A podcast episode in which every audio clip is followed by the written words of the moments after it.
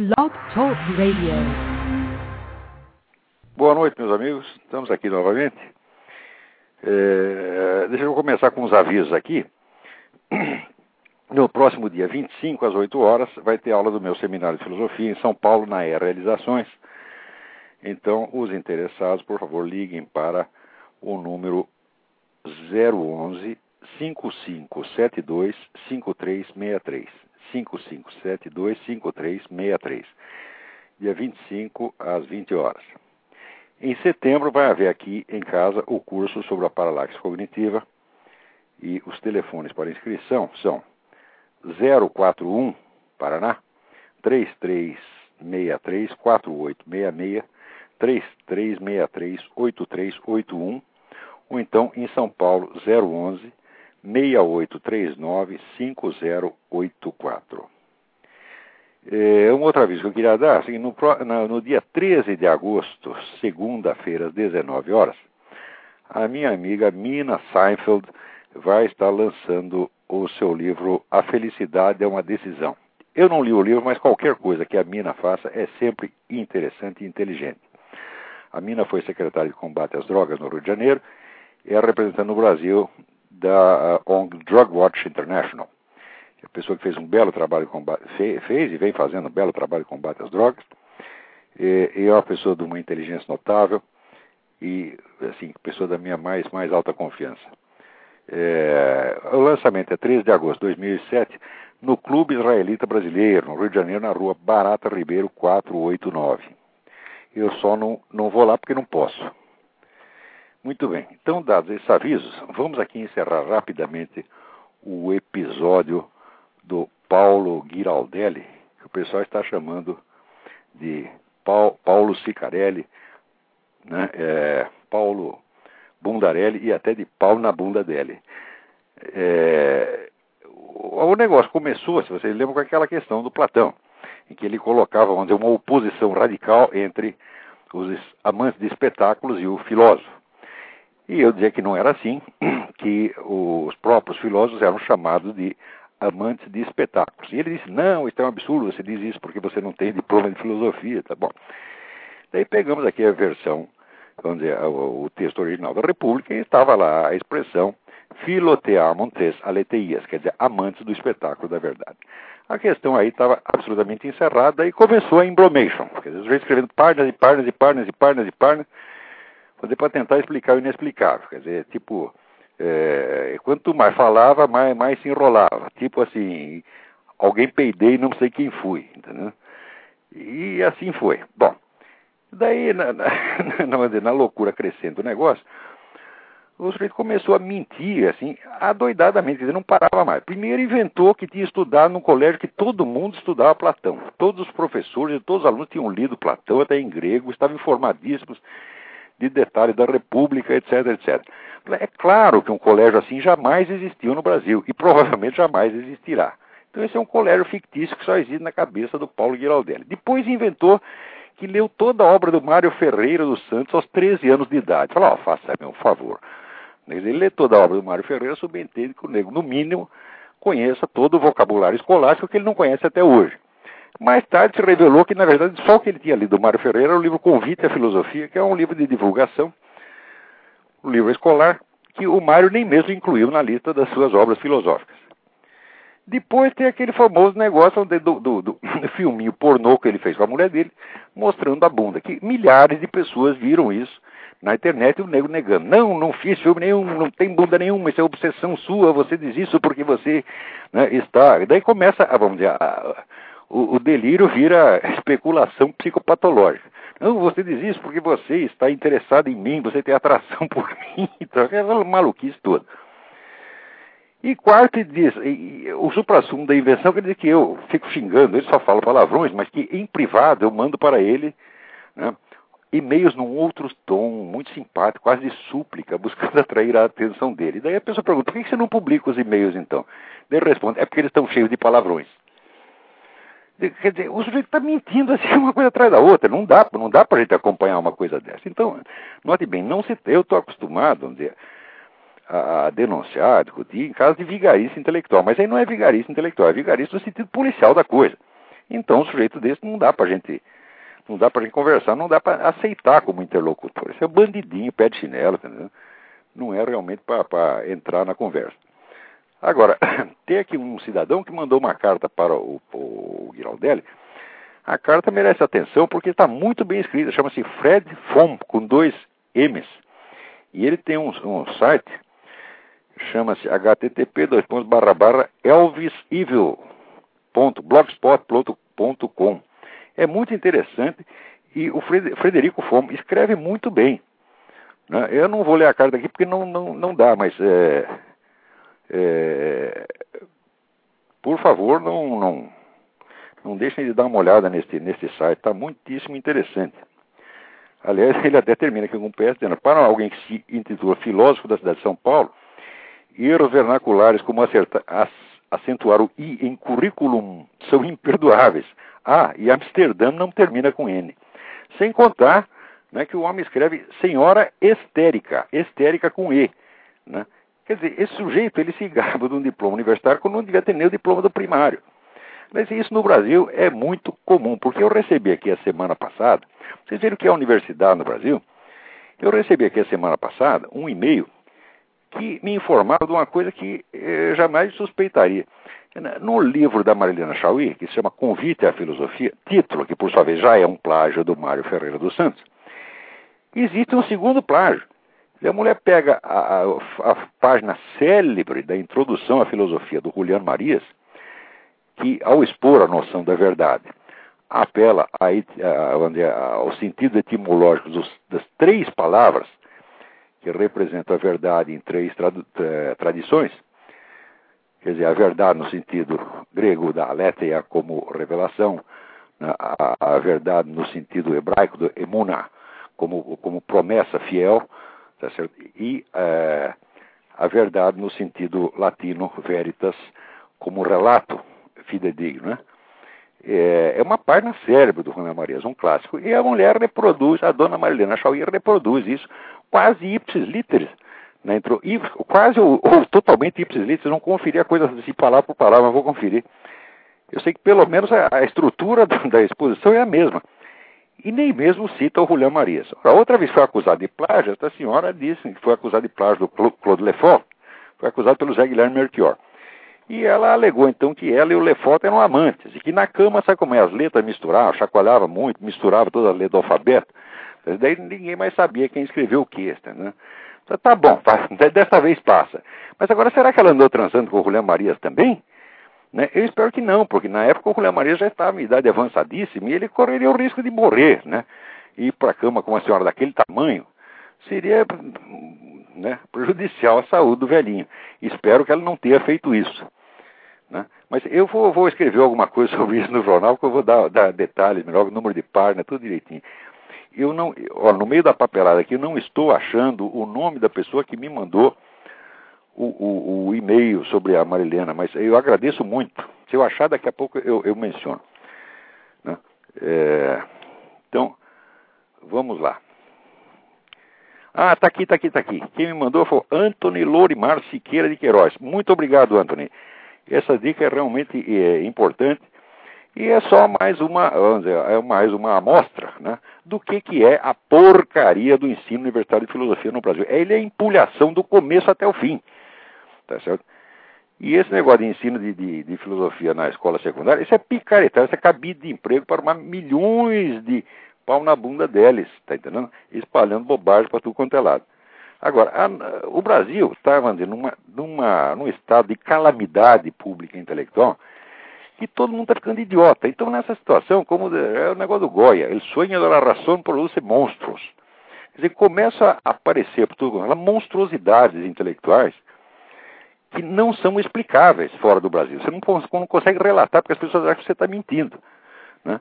Então, agora apareceu também, é, apareceu esse rapaz aí da, do, essa, esse blogspot já palatando, né?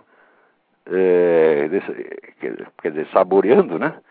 E que o sujeito fica inventando a minha história, inventando a minha biografia, e depois, em cima da biografia inventada, faz análises psicológicas. E é um rapaz de 20 anos, quer dizer, aos 20 aninhos já está assim, já está vilando Paulo Guilaudelli.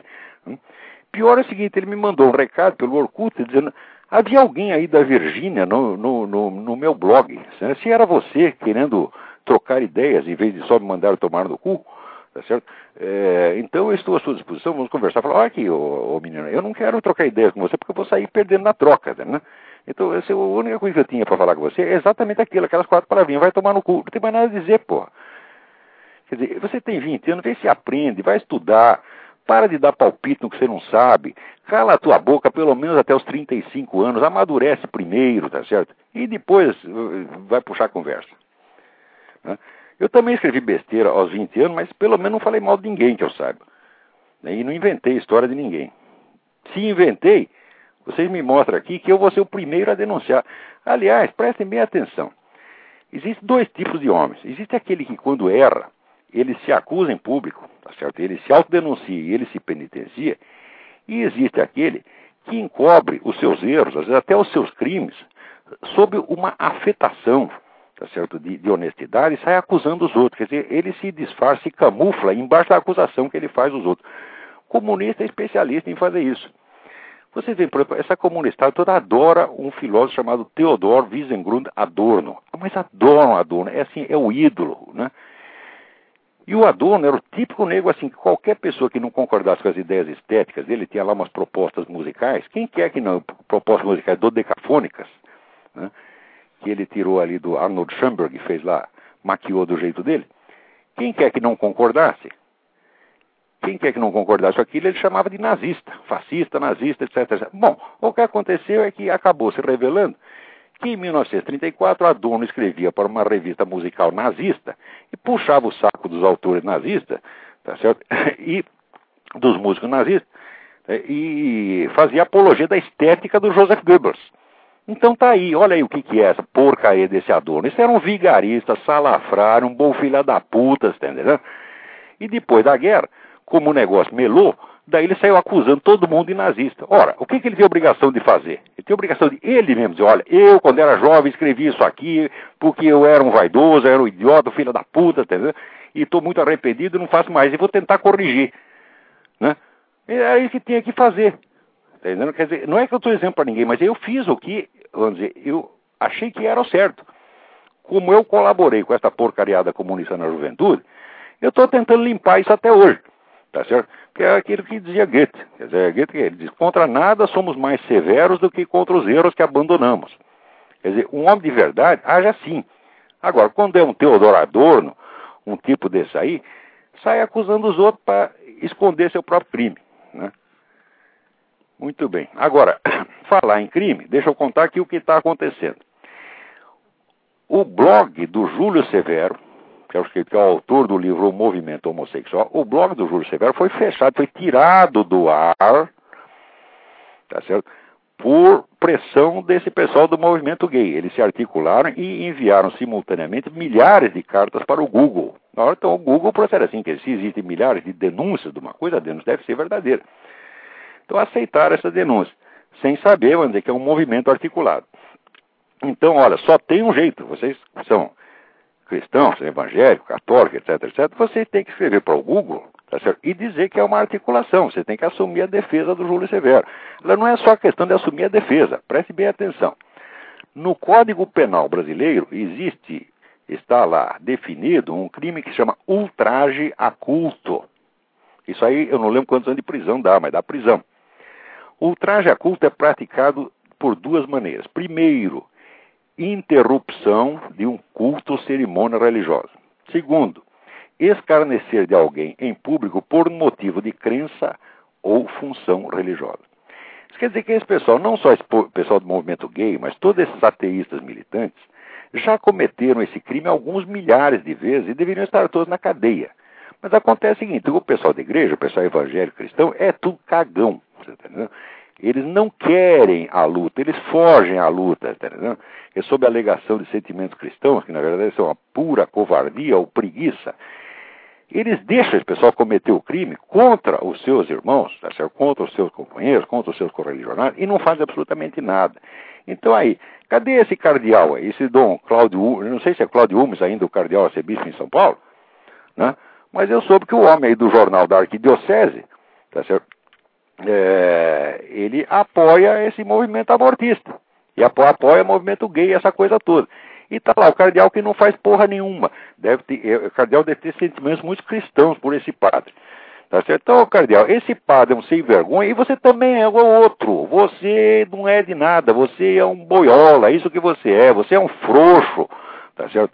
Você, em vez de você se arriscar pelo nome de Cristo, não, você vem primeiro você, a sua saúde, o seu empreguinho, tá certo? E a amizade desse pessoal da esquerda, depois vem o Cristo. É assim que todos vocês agem, é por isso que esse país está nessa merda. O brasileiro não tem mais noção de veracidade, noção de honestidade, noção de honra, não, não, tem mais nada. O país acabou, está podre até o fim. E não adianta falar mal do Lula. Se fosse só o Lula, seria uma maravilha. Né? Mas vê lá o pessoal. Né? O que, que eles fazem lá na, no, no, Maracanã? Vai o Lula e aplaude a delegação de Cuba. Quer dizer, eles acham que o governo de Cuba é melhor que o Lula. Quer dizer, é falta total de, de, de discernimento. Não é possível, né? Quer dizer, quando o país chegar nisso, bom, virou hospício mesmo, não há mais o que, nada o que fazer. Né? Peraí, parece ter alguém na linha, vamos lá. Alô, Lavo? Alô? Tá, tá ouvindo? Perfeitamente. É o Marcos que tá falando? Quem? É o, é o, é Marcos. Marcos. Eu, eu mesmo. Oi, tudo bem? É, é o, tudo bem, tudo bem. É, é o seguinte, eu falei com o senhor há duas semanas atrás e eu, tu lembra que eu te perguntei sobre a guerra justa e queria que eu voltasse, pediu para voltar mais cedo um pouco? Sim, sim, sim. Pois é, eu, eu queria, bom, já, já que estou falando de guerra cultural aí, queria que o senhor falasse um pouco da, sobre o tema da, o que, que é da onde vem a guerra justa, que, que, termo que é, quem que estudou esses elementos. Olha, em, em primeiro lugar, qualquer guerra defensiva é justa por definição. Sim. Quer dizer, é, é como qualquer ato, ato de autodefesa. Quer dizer, você não pode deixar, por exemplo, um negro invadir sua casa, matar sua família inteira, e você, sob a desculpa de sentimentos cristãos, você não fazer nada. Tá certo? Porque você não reagir numa coisa dessa é você condenar os inocentes à morte. Porque para você não matar o agressor, você vai matar o inocente. Quer dizer, não se trata de uma escolha entre vida e morte. Mas é a escolha entre, como é que se diz, entre uma vida e outra vida. Qual vida que você vai preservar? Ou você preserva do atacante, tá certo? Ou você preserva dos inocentes que ele está atacando. Você não pode ficar imparcial numa coisa dessa. Vamos supor, é a mania brasileira. A brasileira quer sempre parecer superior, estar acima né, dos dois lados, né? Então, olha aqui, se aparece que tem um estuprador e do outro lado tem uma menininha de três anos que ele estuprou. Você pode ficar imparcial entre os dois? Não tem, sim, não tem o menor sentido. Quer dizer, você tem que assumir a defesa de um lado. E se for preciso matar o cara para impedir que ele consuma o crime, você tem a obrigação de fazê-lo. Esse raciocínio é o mesmo, tá certo? No, no, no, na, na moral cristã, tanto para os casos individuais quanto para o caso de guerra. Então, esse, esse, é o raciocínio de São Tomás de Aquino. Não tem, não tem muito o que, o que pensar aí. Né? Quanto tempo, por exemplo, assim, quando você tem consciência plena, como no caso, vamos dizer assim, da Coreia do Norte, que tu tem campos de concentração, uma repressão sistemática de toda a sociedade, seria a guerra, no caso, seria justa nesse, Nesse inteiramente caso... justa, inteiramente justa. Quem veja, se você vê que o povo não tem meio, aquele povo não tem meios de defesa e está sendo dizimado pelo próprio governo, eu acho que qualquer nação tem o direito de ir lá e derrubar o cara. Não tem o direito de ocupar o país, você está entendendo? Mas tem o direito de derrubar o cara. De derrubar o Saddam Hussein foi ótimo, porque onde a guerra morreu as 30 mil pessoas, mas o Saddam já tinha matado 300 mil. Quer dizer que você está ganhando 270 mil por, por, pelo menos, né? E mais ainda, quando existe, vamos dizer, uma intervenção ou armada ou de outro tipo no exterior. Você vê, por exemplo, o Irã. O Irã vai fazer mais de 10 anos que o Irã está fazendo uma derrama de dólares falsos na Europa. E é uma nota tão bem falsificada, os caras chamam de supernotas, que os bancos comuns não têm meios de identificar essa nota. Só o, o, Banco Central aqui que tem aparelho suficiente para identificar essa nota. Calcula-se que 20% das notas de 100 dólares que circulam na Europa são dessas supernotas iranianas, feitas com uma máquina de impressão que o governo americano deu para o governo do Irã no tempo do Reza Pahlavi. Eles estão usando a máquina que foi doada pelo governo americano para falsificar a nota. Isto aí é uma agressão, isto justifica uma guerra, porque isso pode derrubar a economia de um país. Claro. Mas tá, tá ok, é isso mesmo. Então, quer dizer, se é para atacar o Irã, já devia ter atacado, tá certo? Há muito tempo, só por causa desse negócio dos dólares já justifica. Você imagina o que, que isto trouxe de dano, tá certo? não só para os Estados Unidos, mas como para muitos países em volta. Tá certo? E você calcula o que isso tem custado em matéria de vidas humanas, você vê que ó, você ir lá e bombardear a usina atômica dos caras não é, não é, não é nada de mal, não. Uhum. Tá bom então, lá. Tá bom, obrigadão. Obrigado pela participação. Não, César, obrigado pelo tempo aí. Um abração pro senhor. Abração. Agora que o Gilberto Lúcio Silva me manda aqui uma, uma entrevista, tá certo? Do psiquiatra Ronaldo Laranjeiras, que saiu, acho que saiu aqui na Veja, né? Dizendo que a política antidrogas do Brasil está errada. Por quê? Porque no mundo inteiro o número de drogados é um número estacionário. Ele não diminui, mas também não aumenta. Mas no Brasil ele aumenta. Ele está aumentando, o consumo de droga está crescendo 10% ao ano no Brasil. Isso é calamidade total. Só, eu só divirto do Ronaldo Laranjeira numa coisa, ele diz que a política antidroga está errada. Não, eu acho que ele está certo, eu acho que ele está alcançando os seus objetivos. Ela foi calculada para isso e está alcançando os objetivos.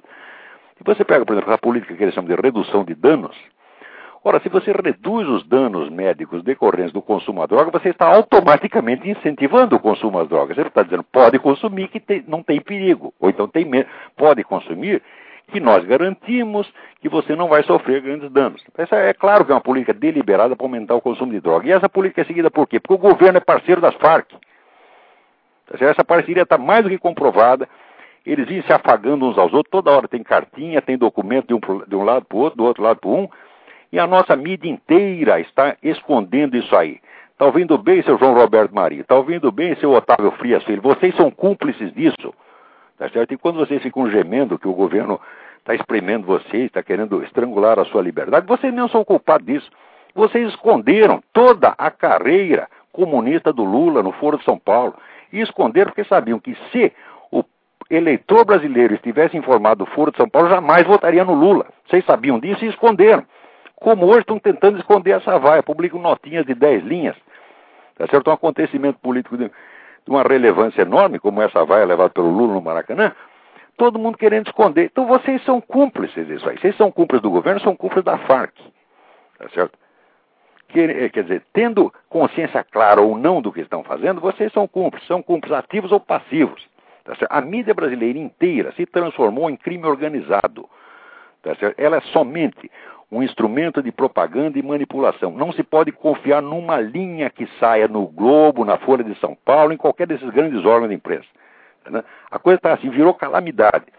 Então, se vocês querem reagir contra isso, não adianta só falar mal. Vocês estão aí, vocês têm que fazer o seguinte: vocês têm que se organizar, tá certo? E acionar esses jornais por delito de propaganda enganosa. Eles não escapam. Façam isso, tá certo? Vejam essa questão do Foro de São Paulo, documentem entre na justiça com isso, eles não escapam. Não há escapatória disso aí. Tá certo? Quer dizer que se amanhã ou depois vier um governo comunista e tomar esses jornais dessa gente, bom, os governos, esses jornais já servem a esse movimento comunista. Então, simplesmente vai ser o verdadeiro patrão que eles mesmos escolheram, vai ser o novo dono. Tá certo? Não se pode dizer que isso será totalmente, totalmente injusto. Né? Agora, para falar em organização criminosa, outro dia, na, na no Diário do Comércio, eu chamei a Secretaria de Educação do Estado de São Paulo de organização, eh, organização criminosa. Está aqui outra prova. Na, uh, na, cidade de Dracena, interior de São Paulo, a servente Nair Silva Alves, 67 anos, teve dois braços quebra quebrados e ferimentos generalizados. Tá certo? Ao ser pisoteada por estudantes da quinta e oitava série da Escola Estadual 9 de Julho. Sabe o que, que a secretaria diz? Ah, foi sem querer. Foi sem querer não foi, foi apenas um acidente. Eu digo, mas como um acidente? Quer dizer, como é que várias pessoas passam, pisoteiam uma pessoa, passam por cima dela e foi sem querer? Isso é incentivo à criminalidade. Quer dizer, no, no caso daquela professora que teve o cabelo queimado, quem foi punido, na verdade, foi a professora. Tá certo? E a, a aluna que a ajudou a professora, socorreu a professora, impediu que a mulher morresse, morresse queimada, essa foi punida, porque ela está com medo de voltar para a escola. Agora aqui, de novo, a mesma coisa. Então, para que, que existe essa Secretaria de Educação? Essa é uma entidade criminosa que tem que ser fechada. Quer dizer, essa história do Estado ficar mexendo muito na educação só serve para isso. A hora que o Estado é tomado por bandido, tá certo? Então, a, o sistema educacional inteiro fica servindo para banditismo. Muito bem. Agora tem um sujeito aqui que está bravo comigo, um tal de Alberto Heráclito Ferreira. Ele diz: o único Carvalho que eu respeito é o Flávio. Né? É o Flávio Carvalho. Eh, desculpa, mas o senhor é autoritário e desprezível. Você não explica por quê. Né? Quer dizer, pelo menos quando eu uma coisa, eu explico as razões, mas ele diz que eu sou autoritário e desprezível e fica aí a sentença né? papal me, me condenando. Agora você admira o Flávio Carvalho porque é aquele sujeito que andava vestido de bailarina, né? Que era um velho totalmente maluco. Eu conheci o Flávio Carvalho, nunca falou coisa com coisa. Tá certo? E eu sujeito, uma hora que a mãe dele estava morrendo, ele ficou desenhando a mãe, curtindo a morte da mãe esteticamente, né? Ficou uma série lá, minha mãe morrendo? Ficou desenhando, desenhando a mãe. Eu, quer dizer, eu era completamente maluco, e se você o admira, você é mais maluco ainda, né? Eu só, só poderia admirá-lo como tipo extravagante, né? Cadê da, da obra do Flávio Carvalho? Não sobrou é nada que prestasse. Era aquele tipo folclórico criado pelo movimento de 22, né? Quer dizer para divertir Recás Paulista. Então, muito bem. Cada um fica com o Carvalho que, que prefere, né? Peraí, tem alguém na linha aí, vamos lá. Alô? Alô, Olavo? Sim. Que é Marcos, de Salvador. Outro Marcos, tudo bem? É, não. Ela está falando de organização criminosa. Uhum. Aconteceu um, um, um, fato semana passada. Minha mãe trabalha num posto de saúde. Aí eu, tem um pessoal que assaltou o posto armado, trancaram ela, eh, trancaram o pessoal todo na, na sala e tal. No outro dia, é, foram reclamar para a secretária de saúde. Sabe o que foi que ela falou? Que é, se colocasse um segurança armado poderia ofender a comunidade. Ah, olha só, olha que coisa mais linda. Né, quer dizer, um segurança armado seria ofensivo à comunidade. O que não ofende é o cidadão apanhar, ser assaltado, levar tiro, aí pode, né? Isso não ofende a comunidade. É.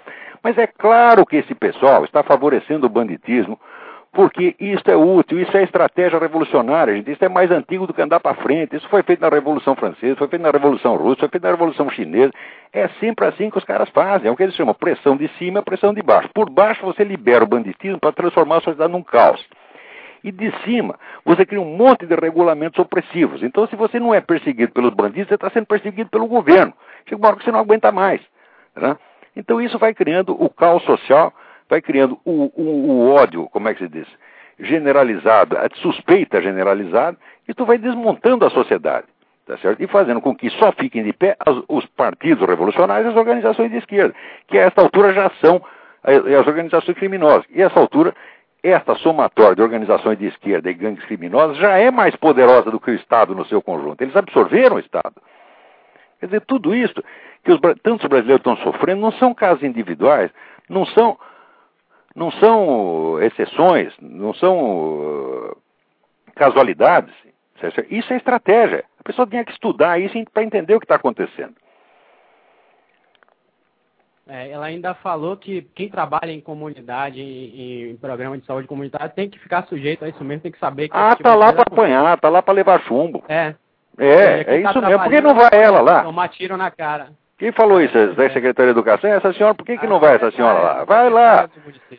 Pô, agora no dos outros é refresco, né, dona? Vai a senhora lá para levar chumbo no lugar deles, ó. É, é só, era só o que faltava. Ao agressor, né? A proteção ao agressor e, e, e nada para Agora, aqui, né? aqui, tá, aqui tem gente querendo fazer a mesma coisa, não conseguiram, tá certo? Mas que querem, querem.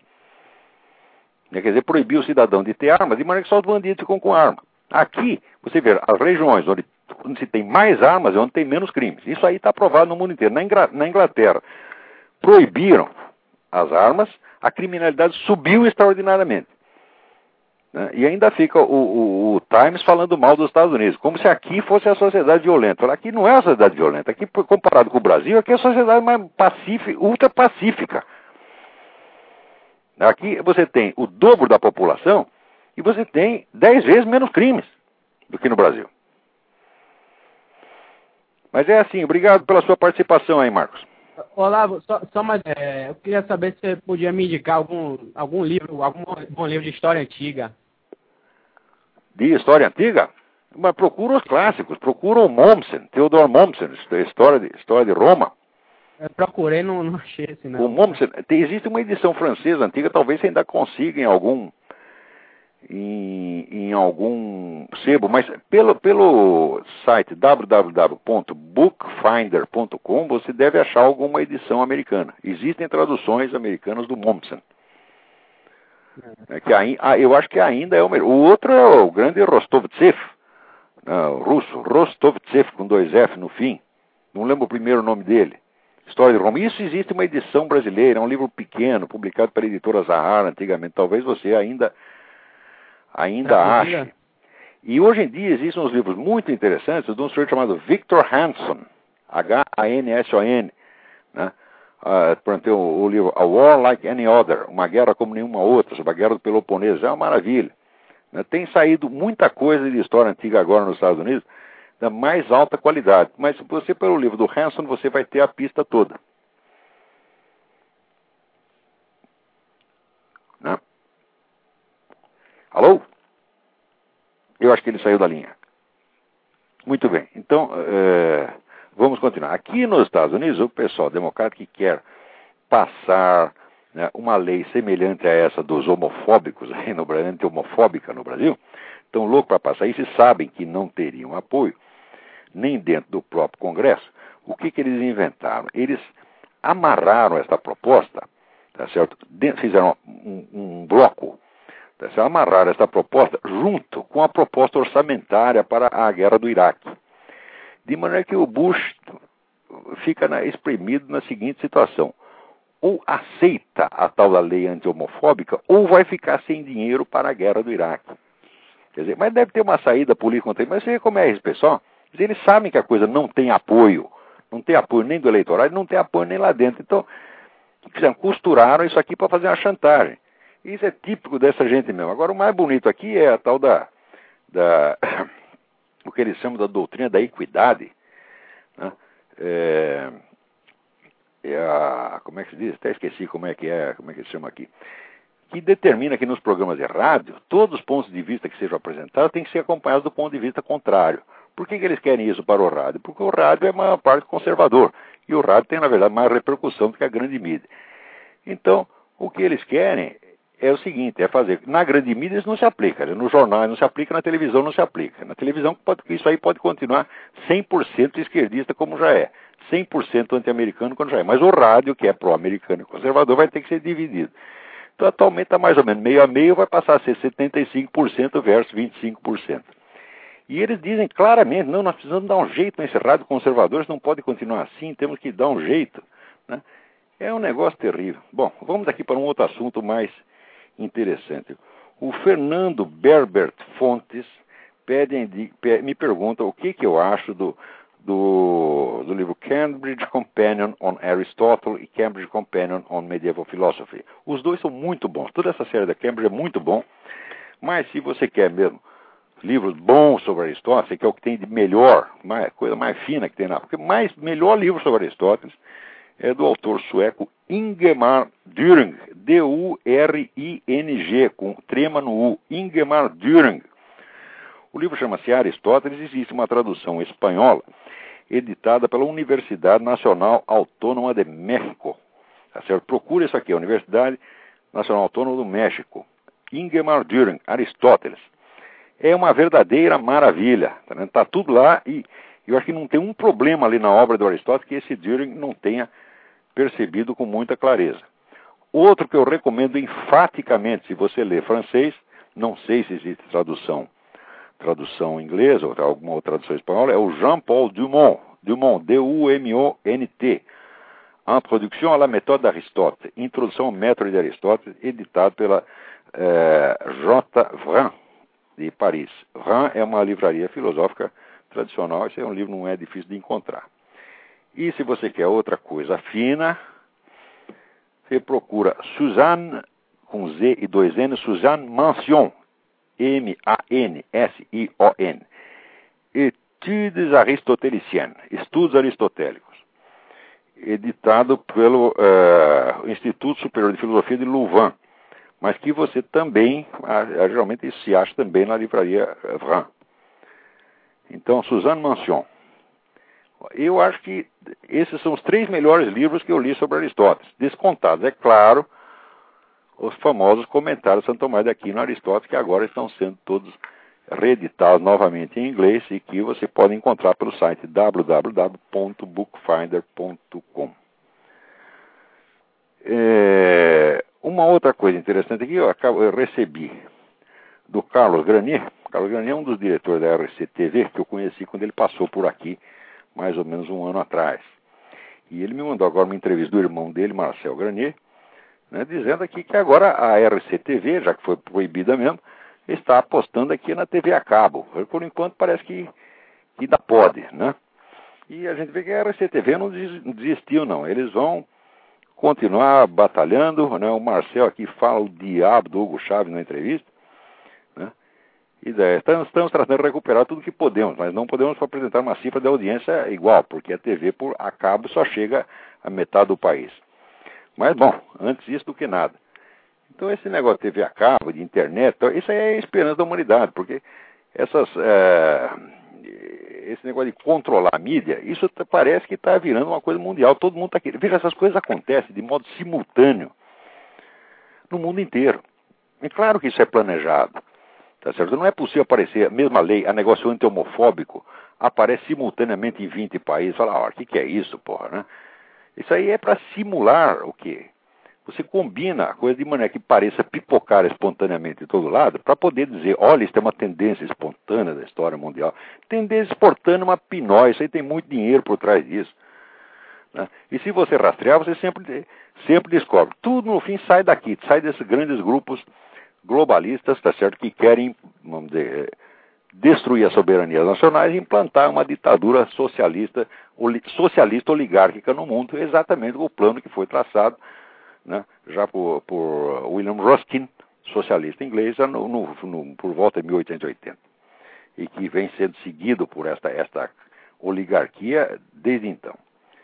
Agora aqui o Tiago Peroni me pede indicação de uma bibliografia referente à Guerra Civil Americana, algo que não contenha o viés esquerdista apresentado pela Escola de Ensino Médio Brasileiro.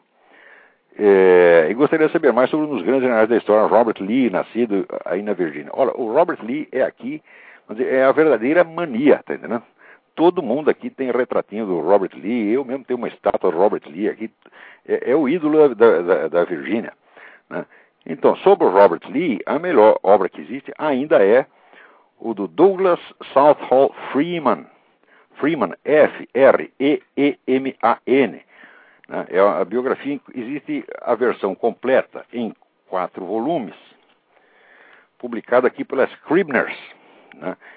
Saiu em 1951 a primeira edição, mas teve várias reedições depois. E depois eles fizeram uma, uma edição resumida em um volume só. O Freeman era um diretor de um jornal aqui, de um diário aqui da, de, de Richmond, escreve maravilhosamente bem e o livro profusamente documentado. Né? Nunca houve nenhuma contestação séria vamos dizer, a, esta, a esta bibliografia. Uh, como história narrativa da Guerra Civil, né, o mais famoso, famoso do Shelby Foote, Shelby, S-H-E-L-B-Y, Foote, F-O-O-T-E, né, uh, The Civil War a Narrative. É, é, é, um livro enorme, três volumes de, de 800 páginas cada um, mas muitíssimo bem escrito, uma leitura apaixonante, você não vai conseguir parar. Né? E existe o do Bruce Catton, que ganhou um montão de prêmios. Esses livros são, são pró-nortistas, mas não, são, não tem viés. São muito, muito honestos esses autores. Agora, se você quiser ver o ponto de vista do Sul, quer dizer, uma obra polêmica pró-sulista, né, eu recomendo o livro dos irmãos Kennedy, James Ronald Kennedy e Walter Donald Kennedy. James Ronald Kennedy e Walter Donald Kennedy. O livro chama-se The South Was Right. O Sul estava certo. Né? Lá tem um monte de informações que você realmente não, não, não, não suspeita. Agora, é bom saber que esse negócio da cultura sulista, tradições sulistas, tudo isso ainda existe aqui. Quer dizer, a, uma espécie de patriotismo sulista está, está muito, muito vivo ainda aqui. Não está mais, vamos dizer, não tem uma expressão social ostensiva, mas expressão cultural tem. Então fica aí. Ah, deixa eu te recomendar mais um livro, fiz uma história geral da América, que no qual você encontrará a perspectiva que você quer, que é o do William J. Bennett, B-E-N-N-E-T-T, que chama America, The Last Best Hope. A última boa esperança, The Last Best America, The Last Best Hope. Saiu em dois volumes agora. Isso é uma obra-prima de, de, história da América. Né? Muito bem, vamos ver o que mais tem, temos aqui. Olha, a burrice, a ignorância de jornalista brasileiro é uma coisa de você ficar besta, mas besta. Saiu aqui eh, uma, uma notícia no Estadão, no, no, Estadão Eletrônico, assinado pelo colunista Marcos Guterman, e ele comenta o álbum né, dos metaleiros Megadeth, Destruição para Purificar a ONU. Né? Então ele disse: muita gente achou grosseiro quando John Bolton sugeriu que se o prédio da ONU perdesse 10 de seus andares, ninguém notaria. Mas o diplomata americano é fichinha perto do novo álbum da banda de heavy metal Megadeth, intitulado United Abominations. Uh, o Megadeth grita com todas as letras, grita com todas as letras aquilo que a direita americana gostaria de dizer, mas por uma questão de educação prefere a versão light de Bolton. Por exemplo, aspas, num cipó de hipocrisia, propinas, comissões e corrupção, a ONU permite o terrorismo e ignora os crimes sexuais de seus soldados. Ora, como é que é isso? Quer dizer, ele está dizendo que somente que essas coisas aqui, a direita fica envergonhada de dizer, tá certo? E só o, o Megadeth, só o, o bando de metaleiros é que grita isso. Mas, meu Deus, quanta ignorância. Isso aqui, esta mesma afirmação, não se pode hipocrisia, propinas, comissões e corrupção, a ONU permite o terrorismo e ignora os crimes sexuais de seus soldados. Isso é a direita americana inteira está dizendo. Existem centenas de livros a respeito disso. É a bibliografia imensa, documentando os crimes e abominações da ONU. Agora, o nego nunca ouviu falar, ele pega lá um álbum de metaleiro, aquilo para ele é, é, é, a primeira coisa que ele ouviu a respeito, né? e ainda se mete a informar os outros. Quer dizer, vai estudar, vagabundo. Ô Marcos Gutmann, vê se acorda, rapaz. Vai ler livro. A sua cultura é composta de quê? De CD de, de, de metaleiro? Né? É com base nisso que você quer informar as pessoas o que está acontecendo nos Estados Unidos? Que porra, né?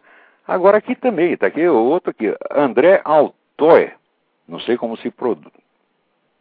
Não sei como se pronuncia isso aí. Eu acho que isso aí parece um nome, nome sueco. Altor. Não sei se é isso, hein? Se não é, desculpa. Eles aqui, estava lendo a obra de Manuel Castells, intitulado Poder da Identidade, me chamou a atenção o comentário feito sobre uma organização chamada Movimento Patriótico, presente nos Estados Unidos. Segundo o autor, trata de um grupo de organização conservadora que possui um inimigo comum, o governo federal dos Estados Unidos, como representando a nova ordem mundial. Não, isso não é uma organização, André. Esse Manuel Castells, pô, esse é outro Marcos Gutermann, tá entendendo? Bom, isso aí não existe uma organização chamada Movimento Patriótico, tá certo? O que existe, vamos dizer, é um monte de organizações que compõem um negócio que não tem nome, mas que pode se chamar de Movimento Patriótico, Movimento Conservador, como você queira, e que tem como inimigo comum não o governo federal, mas os ocupantes do governo federal, especialmente o pessoal do CFR, tá certo? E, naturalmente, os representantes da nova ordem mundial. Quer dizer, prática, você tem eu acredito que esta, esta posição antiglobalista né, é, é, e é patriótica americana, eu acho que aqui é, você pegaria pelo menos, pelo menos 40% do eleitorado está nesse negócio. Quer dizer, a, muita gente está a favor disso aí, não é uma organização. Quer dizer, esse Manuel Castelo também. Esse, esse já falou tanta besteira, esse jeito, ele já foi no Brasil várias vezes. Cada vez que sai, sai mais bobagem. Peraí, tem mais gente na linha aí. Vamos lá. É, boa noite, Olavo. Boa noite. É, Fernando, aqui do Rio Grande do Sul. Ô, Fernando, tudo bem? Tudo bem. Olavo, é, há umas duas semanas o senhor falou a respeito daquela pesquisa da Folha de São Paulo. Aham. As maravilhas da ciência. Ah, sim, sim, eu tô, tô com o seu, o seu, o, o, o seu e-mail aqui. Olha, existe uma... Uh, de modo geral, entre o pessoal que estuda psicologia experimental, etc., há um consenso de que a psicanálise não é ciência. É, mas, mas, se você quer um livro específico sobre isso, existe um clássico a respeito, que é do psiquiatra espanhol Juan José López Ibor, Ibor, I-B-O-R, que chama El Agonia del Psicoanálisis. Esse é um livro importantíssimo, isso é um, é um clássico da, da, da, psiquiatria no século XX. Eu recomendo a leitura disso aí, como um bom, um bom começo. Agora, você veja, só é, raciocinando assim por alto, você vê que a, a cura psicoanalítica, ela em si mesma, é impossível de você comprovar experimentalmente. Primeiro, porque o processo é muito demorado. A psicanálise pode levar 20, 30 anos. E segundo, você tem dizer, o próprio conceito de cura, quer dizer, o, o, o, Freud achava que o, sujeito que está, que está bem é o sujeito que está bem com a sua família de origem, com o seu trabalho, com a sua família constituída. Mas esse é o sujeito que comia a cunhada, está entendendo? Passou a vida comendo a cunhada. Quer dizer, ele estava bem até demais com a família constituída, né? Que ele, que ele elaborou isso de acordo com uma sociedade da, da Áustria da época, né? O que não pode ser é, extrapolado para todas as civilizações. Vamos dizer, é um conceito de normalidade muito, muito, muito arbitrário. Né? Quer dizer, tem o processo da genitalização, quer dizer, a hora que os negros saiu da fase, fase anal, fase oral, passou para a fase genital, ele, ele está bom. Mas é uma coisa muito. Está muito cheio de gente que está na fase genital e está completamente maluco. Quer dizer, você não tem, vamos dizer, um conceito claro do que é a cura. Tá certo? Um conceito, vamos dizer, um conceito claro do que seja, do que seja a saúde mental. Tá? Então você não tem como averiguar isso aí. Na verdade, a maior parte dos praticantes de psicanálise, não só freudiano, mas de todas as escolas, acaba dizendo para você, não, nós não estamos aqui para curar ninguém. Isso aqui é um processo de autoconhecimento, etc. Que enrola você. Quando o nego sabe curar, ele cura. O meu, meu falecido amigo Juan Alfredo César Miller, que era um gênio da psicologia clínica, tá certo? Eu mandei dezenas de malucos para lá e eu vi as pessoas ficarem boas, assim, mas muito rapidamente. Quer dizer, o sujeito estava babando na gravata, daqui a pouco estava, né? Arruma um emprego, arruma uma namoradinha, tá, tá, tá, vai casar. Pô, as pessoas, ele consertava, levantava as vidas humanas, era uma coisa visível, tá certo? É, agora, eu não vejo isso acontecer com psicanálise nenhuma. Todo mundo precisa, custa caro e não termina nunca. Pô, pô, oh, mas isso aí, você viu, o nego inventou um negócio infalível, né? Exatamente. É, porque uma vez disseram, não, é que você está querendo, dizer, curar a humanidade, aplicar a psicanálise à humanidade, e Freud disse, é isso mesmo. Todo mundo tinha que ser cliente dele, porque quem não é cliente dele é neurótico. Né? Então assim não dá, quer dizer, o, você já começa ofendendo você, né? E você não pode se pronunciar por quê? Porque você não foi submetido à psicanálise. Então você só pode dar opinião sobre a psicanálise depois de se submeter à experiência. Você já parou para pensar o que, que é isso? Quer dizer, uma teoria que não pode ser criticada em si, você tem de praticá-la primeiro. Tem de se submeter. A... Essa é a coisa mais autoritária que eu já vi. Né? Exatamente. Né? Qualquer teoria tem que poder ser discutida enquanto teoria, né? Agora, se não fica que nem aquele negócio do Santo Daime, que uma vez formaram uma comissão para avaliar se aquela, aquela droga lá do Santo Daime era prejudicial ou, ou benéfica, né? Sim. Com a comissão de alto nível lá em Brasília, a primeira coisa que a comissão de alto nível fez foi tomar a porcaria do chá do Santo Daime. Ficou todo mundo doidão e achou que era maravilhoso, claro, né? E até hoje jamais saberemos. Bom, muito obrigado, Olavo. De nada. Certo, um abraço. Um abração, obrigado. Aqui, ah, peraí, quem, Eduardo Nogueira me manda aqui um parágrafo do Paulo Arantes, né? Para eu ler dizer o que, que eu acho. Olha, eu prefiro não achar nada, eu não aguento ler o que esse pessoal da USP escreve, é muito pedante, muito idiota, é um estilo kit, meu, e todo escreve igualzinho, Janote, Arantes, Marlena Chauí eu até li aqui, tá entendendo? mas eu não, sinceramente não vou comentar nada, não. Você me desculpe, mas qualquer porcaria que saia da USP é peido verbal, tá entendeu? Esqueça. Ah, agora, bonito aqui é um artigo que saiu do. do, do saiu um artigo do, do, do, Renato Pompeu, falando bem de um, de um diagnóstico feito pelo sociólogo Luiz Werneck Viana, que disse que no Brasil está havendo uma revolução por cima. Né? Quer dizer, um esquerdista diz isso, todo mundo acha lindo. A coisa assim, então eu escrevi a mesmíssima coisa num artigo chamado Revolução Camuflada, publicado em janeiro de 2005 no Globo. Ele passa né, dois anos e meio, daí os começam a descobrir aquilo, desconfiar, e daí atenua um pouco, e daí repete, né, é, e daí todo mundo acha lindo. É, é uma coisa terrível. Muito bem. Agora tem outro neguinho aqui que está bravo comigo, um tal de Ferdinand Tarancon. Ele diz que era meu admirador, mas minha decepção com o senhor começou quando descobri que o senhor tinha religião católica, uma decepção. Ora, como o senhor, com tanto tempo de estudo, pode acreditar numa religião falsa como esta? Né? Por acaso você já viu pessoas morrendo em nome do ateísmo em guerras, como fizeram os cristãos? Ora, meu Deus do céu! Olha, as ideologias ateísticas nos últimos dois séculos mataram, somando tudo, quer dizer, só o comunismo no século XX foi 100 milhões de pessoas, mas se você somar todas as revoluções ateísticas, inspiradas em ideologia ateística, vai dar para uns 200 milhões de pessoas. Isso é mais do que morreram em todas as guerras da humanidade. Não só as guerras, é guerra, terremoto, epidemia, a peste negra, se você somar tudo, não dá o que as ideologias ateísticas mataram. Só que você não sabe disso, porque você é um analfabeto, rapaz. Tá entendendo? Então, vai dar palpite lá na sua casa, ou então fala com você mesmo, se tranca no banheiro e fala com a privada, tá entendendo? Com o interlocutor à sua altura, tá? E sem esquecer, vai tomar no cu. Hum? Muito bem. Então, para não dizer que está tudo perdido, aqui me chega a notícia de que um sujeito da equipe cubana já desertou no Brasil. Espero que esse governo brasileiro, sem vergonha do jeito que é, não devolva o negro para Cuba, tá entendendo? Desertou no lugar errado. Também chegou a notícia de que em Portugal foi aprovado, foi liberada a homeschooling. Maravilha, maravilha. Isso fará muito bem para as próximas gerações portuguesas. E aqui me chega uma carta do Gustavo Felicíssimo, dizendo: Faço parte de um grupo de jovens escritores aqui da Bahia que te acompanha através do site, que sempre tenta a obra de Bruno Tolentino. Vamos lançar em agosto uma revista literária que seu primeiro eh, número irá homenagear o Bruno, inclusive o poema do Vladimir Saldanha, aquele que eu publiquei no site, e está na, revista, junto com um artigo sobre a obra dele, que está sendo escrito por Henrique Wagner. Gente me convida para escrever lá. Com muito prazer farei isso. Não te garanto fazer regularmente, mas alguma coisa para você para escrever. Então, um abração, Gustavo Felicíssimo. Merece o nome. Então, olha, o nosso tempo aqui uh, acabou. Né?